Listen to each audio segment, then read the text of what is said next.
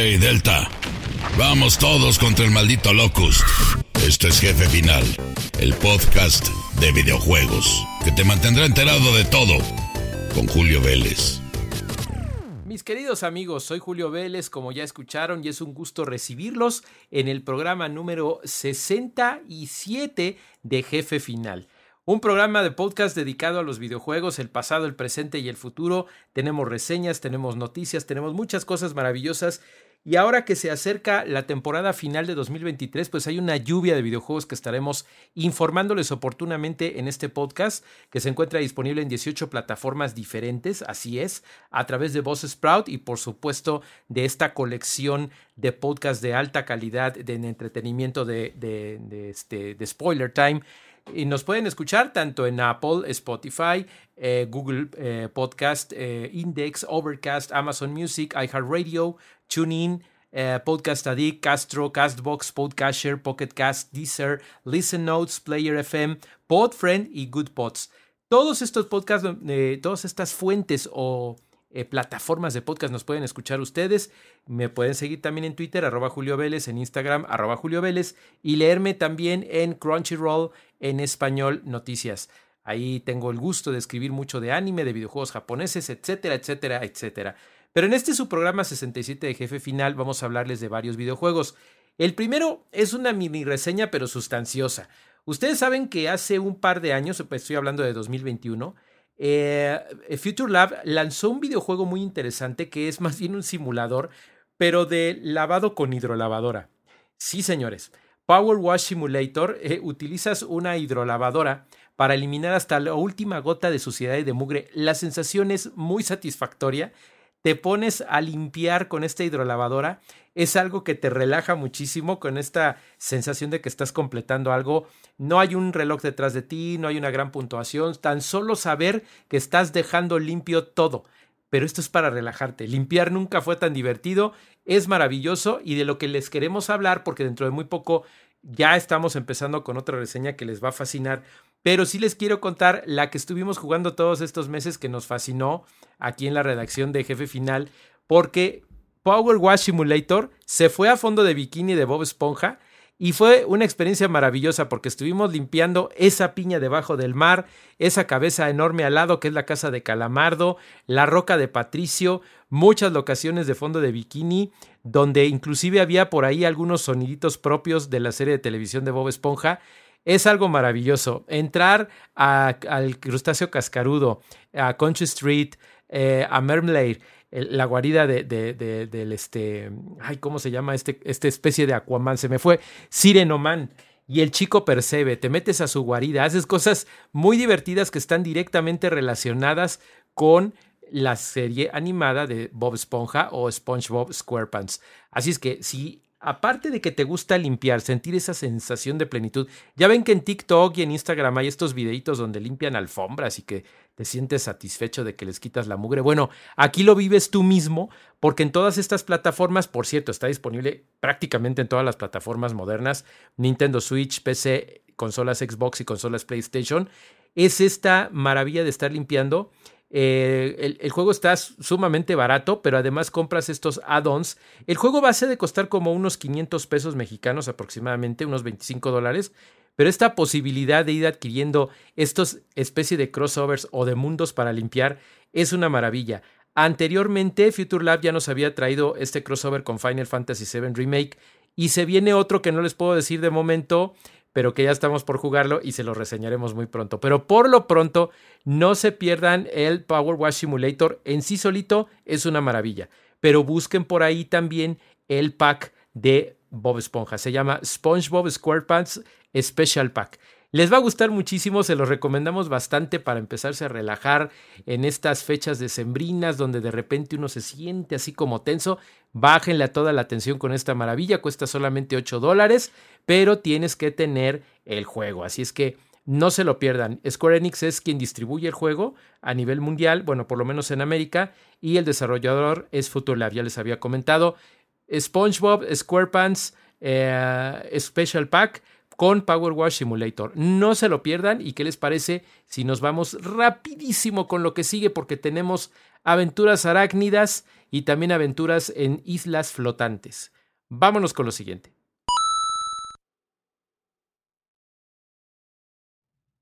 Y bueno, pues para continuar con nuestro programa número 67 de Jefe Final, tenemos que platicar de un juego que pues fácil ya le dimos vuelta tres veces en conjunto y muy emocionados porque no sigue, no deja de cosechar éxitos y estamos muy contentos con él. Es, es Marvel's Spider-Man 2 y para ello tengo a mi invitado especial que es Berman, ¿cómo estás? Hola, hola, muy, gracias por estar aquí. Pues eh, estamos aquí felices y emocionados platicando de la experiencia de Spider-Man. Ya les he compartido la reseña completa, de hecho fuimos de los primeros a nivel mundial en habla hispana en tener la reseña gracias a las eh, bondades y cortesías de nuestros amigos de PlayStation que nos permitieron, bueno, me permitieron porque ahí sí fue un embargo personal, eh, jugarlo hasta el hastío mucho antes de su estreno. Y ya después, junto con Berman, tuve la oportunidad, él tuvo la oportunidad de jugarlo completo una vez que se estrenó y aquí tenemos nuestras impresiones. Yo ya se los conté ahí en Crunchyroll, ahí estuvo ya la reseña eh, como primicia, bueno, con una de las primicias, porque hubo muchos sitios obviamente que hicieron la reseña y en Crunchyroll News en español. Y eh, platícanos, Berman, a ti, ¿qué te pareció Spider-Man complementario a lo que podemos leer en Crunchyroll? Pues me encantó, la verdad es que, bueno, lo que yo hice preparándome para el estreno del juego fue jugar tanto el remaster para PlayStation 5 del primero, luego el Miles Morales y luego ver el gran cambio que tenemos en Marvel's Spider-Man 2 es muy grande porque incluso eh, aún el remaster uno puede ver una ciudad un poco más vacía, eh, con menos iluminación, ciertas cosas que por ser una remasterización pues no llegaron hasta eh, cierto grado en el que sí se encuentra Marvel's Spider-Man 2 con la movilidad, tanto que es más veloz el moverse con las telarañas como también las alas que impulsan muchísimo. Creo que leí que por ahí que unos cuatro minutos te lleva a ir de punto a punto entre con las alas y pues la verdad es que eso es algo que me gustó mucho, principalmente la movilidad en el juego. Tienes toda la razón. Fíjate que a mí me gustó muchísimo, muchísimo el juego. Eh, tuve la oportunidad, obviamente tuvimos la oportunidad también eh, desde 2018 jugar el primer Spider-Man, eh, Marvel's Spider-Man para PlayStation 4. Luego tuvimos la oportunidad de jugar Marvel's Spider-Man en 2020, o sea, dos años después, Insomniac Games nos trae un juego maravilloso que es un spin-off, pero que no sabe spin-off, sino que definitivamente es un título que no esperábamos, pero que complementa la historia de una manera impresionante porque tiene al, al Spider-Man eh, afrolatino, que es Miles Morales, interactuando con su maestro que es Peter Parker, pero es un juego 100% Miles Morales. Lo que viene como gran sorpresa en Marvel's Spider-Man 2 es un juego donde estás alternando con los dos Spider-Man y que estás manejando dos estilos de juego totalmente diferentes que además van evolucionando de acuerdo a lo que todo el mundo ha visto en el tráiler, el traje simbionte y la forma en la que estos personajes evolucionan, que es algo que a mí me impresionó muchísimo. No me dejó, voy a volver a utilizar la palabra, de sorprender a lo largo del juego hasta el mismísimo final donde el cliffhanger es totalmente asombroso como lo fue en los juegos anteriores. Yo lo acabé en unas 22-23 horas en nivel normal, pero aquí Berman se alocó y se fue al siguiente nivel de dificultad. ¿Cómo fue tu experiencia a este nivel? ¿Cuántas horas lo viviste? ¿Cómo sentiste la experiencia común en comparación a esta preparación que tuviste de revisitar los primeros Spider-Man? Pues para empezar hay que mencionar que el primer Marvel's Spider-Man lo he acabado unas 6, 7 veces y las últimas 3 veces han sido ya en los modos de dificultad más alta. Entonces, pues la realidad es que venía preparado, pero noté una dificultad superior a lo que había llegado a ver en el primer título y en Miles Morales, aparte de los cambios en el combate, por ejemplo, el hecho de perder la rueda en la que podía uno cambiar los accesorios de telaraña. A muchas personas, según estuve leyendo, no les gustaba. Pero a mí me gustaba cómo funcionaba. Pero la verdad es que sí tuvo un gran cambio el combate. Incluso uno lo puede hacer más ágil, puede hacerlo de sigilo. Me gustó cómo cambió el sigilo ahora con las distintos tipos de telaraña. La verdad es que me gustó mucho, lo terminé. La historia principal en dos días. y creo que me habrá tomado de platinarlo unas 34, 36 horas más o menos. Asombroso, porque realmente eh, le puedes dar, yo pues más o menos me aventé la historia más o menos lineal, sin resolver el 100% de las misiones, y es lo que te lleva de 20 a 22 horas, pero definitivamente, como explica Berman, puede extenderse mucho más y puede extenderse todavía más ahora en diciembre que venga esta gran actualización que va a permitir el, el, este, pues tener tus ventajas, ¿verdad? Eh, Game Plus o cómo le llamarán. Sí, el nuevo partida más y es algo que en este momento, aunque yo ya lo estoy jugando por segunda vez a, un, a una velocidad mucho más baja, pero de todos modos, uno al haberlo completado al 100% la primera vez, pues le gustaría poder beneficiarse de todas esas cosas en una nueva partida más. Sí, porque, porque las peleas son un deleite, todas las misiones, incluso las misiones más pequeñas y más simples como volar con unas palomas se llegan a convertir en algo entrañable y maravilloso porque a nivel visual el juego es perfecto. Amigos, por ahí no, no, no quiero que piensen que estoy de barbero con Sony, ni con PlayStation, ni con Insomniac. Aunque vivimos experiencias maravillosas y de hecho tuvimos la oportunidad de estar en una de las fiestas del planeta de lanzamiento del juego, donde eh, fue una maravilla porque PlayStation Latinoamérica convirtió el, el Museo Soumaya en una escena, en un escenario de, de, adentro del juego, una feria, juegos de feria, como si estuvieras dentro del videojuego. Y fue una experiencia maravillosa, pero independientemente de esto, decir que sí hubo un periodo en el que hubo algunos glitches eh, a nivel visual, pero que en el último parche ya se resolvieron del todo. Son de esas cositas normales en un juego tan enorme, tan gigantesco, que yo sí les quiero decir una cosa, ¿eh? Antes de que estuviera ese parche, que hubo un poquito de defectos y un poquito de fallas, yo jugué la versión preliminar antes de que se estrenara el juego y no existían las fallas. Fue como esas cosas de, oye, vamos a arreglarle uno, y, al moverle le moviste otra cosa, pero Insomniac lo resolvió rápidamente y en el momento en el que están ustedes escuchando este podcast de jefe final, ya está resuelto, lo van a jugar sin ninguna clase de problema visual. A nivel sonoro, Berman, yo tuve sentimientos encontrados porque no sabía si jugar con mis audífonos Pulse eh, de PlayStation, que son maravillosos, o jugar con el control DualSense porque se oían las voces. ¿Cómo resolviste tú esto? Porque de veras que entre eso, las voces en inglés, el buen doblaje, aunque por ahí hubo una situación de inclusión que no me gustó en absoluto, y sí se los digo francamente, pero todo eso, junto con la maravillosa música de John Paesano que regresa a hacer unas composiciones increíbles, me perdí. ¿A ti qué te gustó más, con o sin audífonos? Mm, es una pregunta difícil porque, pues, como mencionas, por un lado, tenemos que al jugarlo sin audífonos, eh, el control empieza a hacer sonidos, eh, algunos que no mencionaremos porque son un spoiler, y otros como la telaraña, cosas así. Pero por el otro lado, con los audífonos tienes más inmersión. Yo la verdad lo jugué más con audífonos, pero al después vivir bien cómo era con, lo, con el control haciendo los sonidos, la verdad es que sinceramente ni siquiera yo encuentro una, una respuesta bien.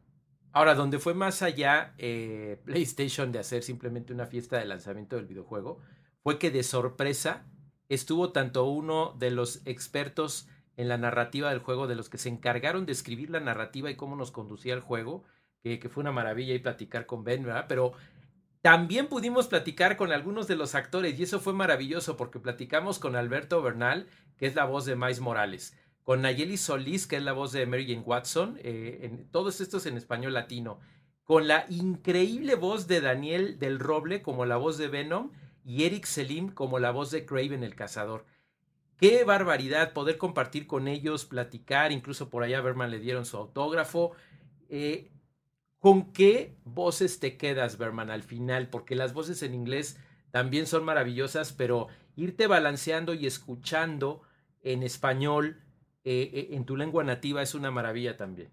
Sí, porque pues por un lado tienes el maravilloso eh, doblaje en inglés, el doblaje original, en el que incluso el actor mencionaba que estuvo estudiando cómo le hacían cuando, cómo estudió a las personas con una adicción, cosas así que hacen que sea una gran voz, pero como mencionas, al ser oído en tu lenguaje, pues como que uno lo aprecia más, uno no tiene que estar leyendo los subtítulos y estar pausando, uno se marea ahí leyendo y balanceándose al mismo tiempo en las llamadas telefónicas, pero la verdad es que me encantó el doblaje al español.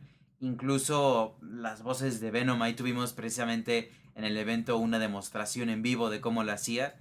Y también la de Craven y por supuesto la de Peter desde el primer juego que me encanta esa voz. Sí, definitivamente. Que bueno, el estudio de doblaje o de localización fue Pink Noise, que tienen experiencia en la localización de videojuegos al español, tanto latino como de España. Y estuvo toda esta polémica del lenguaje inclusivo en un par de escenas. Repito, yo respeto, pero no me pareció porque no era el guion original. No me pareció lo que hicieron ahí, pero amén de esto, que no tiene nada que ver con el impecable trabajo de nuestros actores latinoamericanos y españoles también, que tienen un doblaje excelente, por supuesto.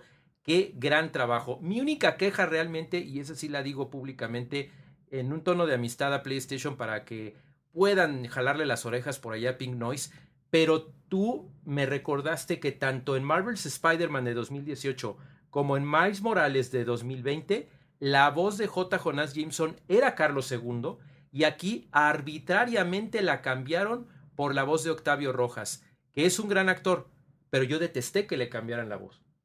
Sí, porque uno ya venía eh, acostumbrado a la otra voz. Y aunque sí me gustó mucho esta voz, la verdad es que como precisamente uno ya viene acostumbrado con la voz de Miles, con la voz de Peter, con la voz de enemigos, personajes secundarios, y que de pronto la quieran cambiar, la verdad es que sí es algo que no me gustó mucho. Sí, no. Ahí yo nomás exhorto cariñosamente a, a, a los responsables eh, de PlayStation que supervisen eso con Pink Noise porque este recasting no estuvo nada bien. Yo tuve oportunidad de hablar incluso con el actor, ni siquiera lo llamaron, pero sí es importante una continuidad porque es a lo que nos ha bien acostumbrado Sony. Entonces, nada más sería esa mi única queja amistosa.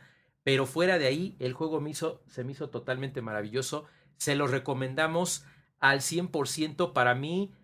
Si no es que el mejor candidato para el juego del año e incluso uno de los mejores videojuegos de esta generación. Pero de 2023, ¿tú con qué te quedas con Spider-Man? Pues que es un gran juego que no es lo mismo, como muchas personas decían. Es no solo un mapa lo doble de grande, sino que incluso no puedo decir que sea para mí la mejor introducción en un videojuego. Pero sí la puedo marcar al menos en un top 10, un top 20 de mis introducciones favoritas en los videojuegos. La forma en la que empieza, incluso se conecta con el resumen por si hace mucho que no jugabas los otros juegos. Y la introducción, la música, esta canción Swing, muy buena desde el primero, el tema principal, Alive, eh, luego en Miles Morales creo que fue una canción de Jaden Smith. Muy buena es la, música y la verdad es que este juego no fue la excepción. Sí, sí, maravillados con este, este gran juego. Van a, por cierto, de lo que menciona Berman, si no jugaron el 1 y el 2, no se preocupen, hay un resumen excelente, les explica bien, se meten a tono, pero yo te aseguro que si no jugaste el 1 y el 2, cuando termines, eh, eh, bueno, el 1 y el spin-off, digamos, de Miles Morales, lo que vas a hacer al terminar el 2 oficial es regresarte. Si no es para jugarlos y ya los tienes, es para comprarlos porque vas a querer esto en tu colección. Se los recomendamos muchísimo. Recuerden, exclusivamente para PlayStation 5, Marvel's Spider-Man 2. Y fue un deleite platicar de esto contigo, Berman. Muchas gracias. Gracias a, mí por, a ti por dejarme estar aquí. ¿Y dónde te podemos leer? En Twitter, arroba GoGames9. Perfecto. Pues ya tiene la recomendación, ¿eh? No se lo pierdan. Ahí estaremos balanceándonos por toda la hermosa Nueva York. Y vámonos con lo siguiente. Para cerrar esta edición número 67 de Jefe Final, quiero platicarles de un combo de remasters que me encantó que pudiera traer del pasado eh, Bandai Namco porque traen esta clase de juegos en los que muchas veces no se les pone tanto empeño, sobre todo en la parte visual, al hacer un remaster proveniente de un año tan lejano como fue el caso de 2003 y 2006, que fue cuando salieron estos dos juegos, pero que en este caso lo hacen de una manera muy buena y muy aceptable por los 49 dólares que cuesta, ya sea para las plataformas eh, de Nintendo Switch. Eh, bueno, este es exclusivamente para Nintendo Switch y se los queremos presentar porque originalmente estuvo para GameCube se trata de Batten Kaitos 1 and 2 HD Remaster. Y como su nombre lo indica, son los dos videojuegos que existen de la saga Baten Kaitos de cuando era Monolith Soft y la distribución era de Namco, que posteriormente ya eh, Namco se convertiría en Bandai Namco y Monolith Soft sería adquirida por Nintendo trayendo cosas maravillosas como Xenoblade Chronicles. Pero aquí de lo que queremos platicar es de estos títulos. Batten Kaitos Eternal Wings and the Lost Ocean en 2003 salió para GameCube y posteriormente Batten Kaitos Origins llamado Batten Kaitos 2 en Japón que salió en el año 2006. Curiosamente esta secuela sí llegó a América pero no llegó a Europa. Esto causa algo muy interesante que es una de las razones por las que no considero perfecto este remaster porque es algo muy contradictorio, porque si llegó a los Estados Unidos, debió de haber considerado eh, Namco en aquel entonces al público latinoamericano, pero no lo hizo. ¿Qué significa? Que Baten Kaitos 1 lo juegas, lo recuerdas, está muy bien realizado en, en Nintendo Switch y sí está con textos en español, hablado en japonés porque fue pésimo el doblaje del primer videojuego y prefirieron dejarlo en japonés, pero el segundo juego solamente está en inglés hablado en japonés. Entonces es muy contradictorio que te avientes casi 50 horas del primer juego y para las otras casi 50 del segundo te lo tengas que aventar en inglés. Si jugabas videojuegos como yo, JRPGs, Final Fantasy VI, etcétera, en Super Nintendo, en Nintendo, en PlayStation, pues sabes perfectamente bien que los tenías que jugar en inglés, ¿no? Así es que no tendrás problema.